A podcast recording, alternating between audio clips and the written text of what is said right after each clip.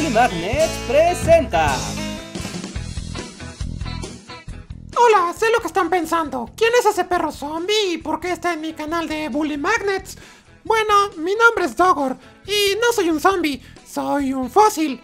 Y fui encontrado hace un par de años en Siberia, en una capa de hielo permanente que, bueno, ya no es permanente por el calentamiento global, cerca del río Itigirka, en Rusia, en una parte muy, muy remota de Rusia llamada Yakutsk, que también tiene su propio museo de mamuts. Visita Yakutsk. Así es, y me volví la nueva sensación entre el mundo de los fósiles, porque a pesar de preservar todo mi pelo, mi dentadura y hasta mi nariz tierna, Oh. los científicos determinaron que llevaba ahí enterrado alrededor de 18.000 años. Me nombraron Dogor, que en el lenguaje local significa amigo, y que también remite a la pregunta ¿soy un perro?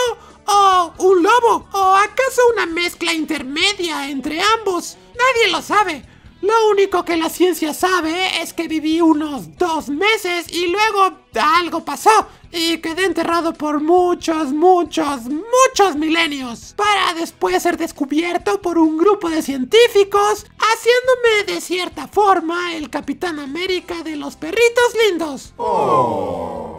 Y me he vuelto de suma importancia para la ciencia, porque el breve tiempo que viví lo hice en unos años en los que se cree que los lobos prehistóricos comenzaban a ser domesticados por el hombre, y aunque aún no hay resultados contundentes, estudiarme a fondo podría dar luz en descubrir cómo fue el proceso que llevó a convertir a rivales depredadores como los canis lupus en el primer animal domesticado, a lo que hoy llaman un perrito.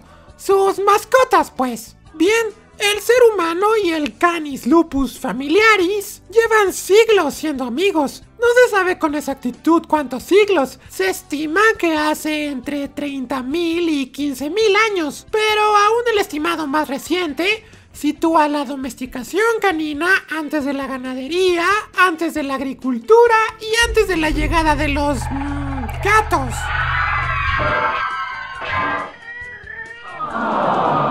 Esta es la verdadera historia del origen de los gatos y ahora lo saben. Todas las labores de domesticación por parte del ser humano surgieron después de que dejaron de ser nómadas y comenzaron con la agricultura. Y los estudios demuestran que los lobos y los humanos convivieron muchos siglos antes, cuando ambos eran grupos de cazadores. Así que vayamos a finales del Pleistoceno, una era llena de animales gigantes, en el que la supervivencia tenía un nivel de dificultad muy avanzado. Y entre todas esas criaturas estaba el lobo megafaunal. Y aunque el lobo megafaunal era más grande que los lobos de hoy en día, apenas si se las veía para poder sobrevivir. El lobo megafaunal cazaba en manada y seguía al líder, que era el lobo más dominante. Pero los lobos primitivos cazaban por lo general animales mucho más grandes que ellos, con los cuales se podían dar un festín entre toda la jauría, cosa que no era una tarea sencilla. Imagínense que cada que les diera hambre tuvieran que perseguir por horas y pelear a muerte con un animal gigante. Animales como mamuts, elefantes, tigres dientes de sable, leones de las cavernas, hienas de las cavernas, osos de las cavernas, muchos animales en cavernas, bisontes esteparios, toros gigantes salvajes, rinocerontes lanudos, elasmoterios y alces gigantes, como el alce irlandés, que seguramente era más grande que tu casa. Es una vida difícil para un lobo megafaunal allá afuera. Pero si de por sí las cosas eran difíciles, luego pasó algo que comenzó la extinción masiva de estas criaturas gigantes. Quizá fue el cambio climático o quizá el ser humano volviéndose increíblemente prolífico cazándolos. La verdad nadie lo sabe. A medida que los animales del Pleistoceno tardío comenzaron a extinguirse, el lobo megafaunal evolucionó en dos maneras. Una fue en el lobo gris y la otra fue el perro. Los registros de fósiles del lobo megafaunal indican que estaba mucho más especializado que los lobos actuales para cazar y consumir presas mucho más grandes. El lobo gris evolucionó para ser más ágil y para cazar presas más pequeñas, para así poder sobrevivir. En cuanto a los perros, el cambio debió ocurrir muy probablemente hace 30.000 años. La opinión popular siempre fue que los humanos establecieron su dominio sobre el lobo y los hicieron trabajar para ellos. Pero más recientemente se ha sugerido que los lobos pudieron haberse domesticado ellos solitos. Pero esto no fue algo que pasó de la noche a la mañana. De hecho, mis antepasados y los suyos, a pesar de ser relativamente similares en su condición de cazadores, debieron haber pasado muchos siglos mm, perfeccionando, por así decirlo, su relación. Sí, quizá fueron muchos, muchos siglos.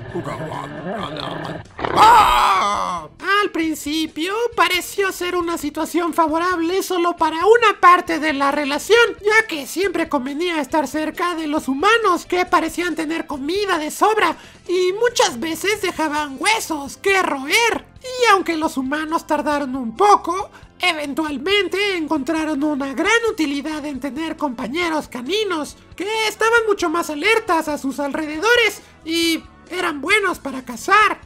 Así, los lobos más dóciles fueron seleccionados para reproducirse y vivir al lado de los humanos por generaciones y generaciones, al grado de dejar de interactuar con sus contrapartes del mundo salvaje, convirtiéndose en un grupo distinto y aparte, el primero en ser domesticado por el ser humano. Y con el paso del tiempo, el hombre comenzó a criar a los perros buscando características que le fueran útiles para tareas específicas.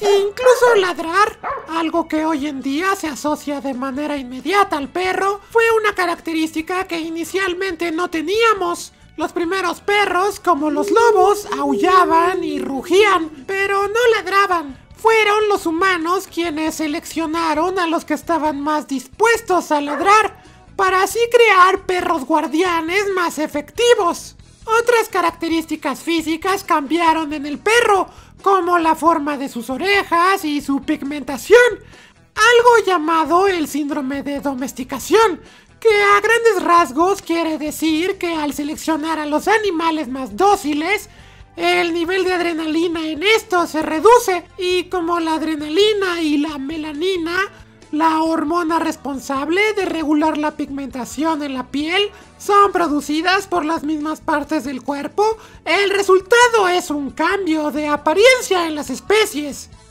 Pero ¿en dónde se llevó a cabo todo esto? Esa es otra pregunta que vuelve loca a la comunidad científica. ¡Ah! ¡Me está volviendo loca! Y es que quizá la domesticación del perro no pasó una, sino dos veces, de forma casi simultánea, en Europa y en Asia. Migraciones de Asia a Europa trajeron consigo a sus propios perros y eventualmente se mezclaron con los europeos, los cuales poco a poco se fueron extinguiendo. Esto puede intuirse a través de los huesos, si la domesticación canina se hubiera llevado a cabo solo una vez, habría fósiles antiguos en donde inició la domesticación y más recientes lejos de este punto. Pero esto no es lo que tenemos. Hay fósiles muy antiguos de perritos por aquí y también muy antiguos por acá. Es por eso que los fósiles somos útiles. No lo olviden amigos, tenemos un museo en Yakutsk. Visita Yakutsk. Así que si soy un perro o un lobo o una mezcla rara de los dos, lo importante es que viví en un periodo de la historia muy remoto en el que el ser humano entabló su primera relación con alguien fuera de su especie. Y desde entonces, a donde sea que fuera el hombre, llevó consigo a su compañero peludo. Y así hasta nuestros días. Así que si tienen un perrito en sus casas, piensen en cómo llegó ahí y los miles de años que han pasado desde él hasta los primeros lomitos que decidieron acercarse a un campamento de Homo sapiens para robar algo de comida. Sin duda, uno de los accidentes más felices, si no es que el más feliz de la historia de la humanidad.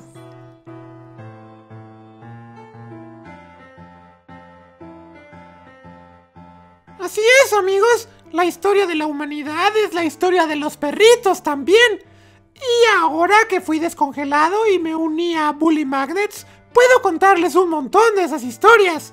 Como por ejemplo, ¿sabían que hay un perro santo? ¡Perro Santo! O que existió este sujeto Jack London, que escribió varias novelas en las que el protagonista es un perrito. Mejor escribo historias de perros, los humanos que flojera. Así es, soy un fósil muy listo ahora y he pasado mucho leyendo sobre perros en la historia. Así que si te gustó el video y mi participación, dale like y tal vez vuelva con más historias de perros. También pueden apoyarnos a través de nuestro Patreon y ahora con el sistema de membresías de YouTube, que es como Patreon, pero aquí, así que más fácil. Y con tan solo una pequeña aportación pueden hacer que los Bully Magnets conserven un fósil de hace 18.000 años en su equipo. Ya saben, no es tan sencillo como suena. Tengo 18.000 años, amigos. Podría convertirme en polvo en un parpadeo. Y si no, solo denos like y compartan este video con sus amigos. Yo soy Dogor y espero verlos muy pronto con más historias de perritos. Hasta la próxima, amigos.